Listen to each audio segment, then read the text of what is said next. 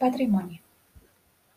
Se origina en un espacio y en un tiempo histórico determinado, en primer lugar, hace referencia al conjunto de bienes o a la riqueza de un bien por personas físicas o jurídicas, como propios o herederos.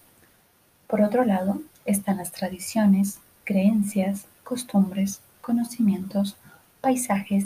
sitios históricos, entornos construidos, entre otros heredados por una generación y se transmiten con el propósito de conservar y preservar este recurso por medio de la búsqueda de instrumentos o mecanismos para acrecentar dicha herencia, el mismo que se considera como un espejo que proyecta la identificación de los rasgos característicos y auténticos de un pueblo o de un entorno natural, convirtiéndose en un sentido de pertenencia y en un elemento importante de gestión para la actividad turística. Por ejemplo, Quito fue declarado por la UNESCO como Patrimonio Cultural de la Humanidad debido a sus características naturales, culturales y arquitectónicas con rasgos únicos, como el Centro Histórico de Quito, siendo el más extenso de América,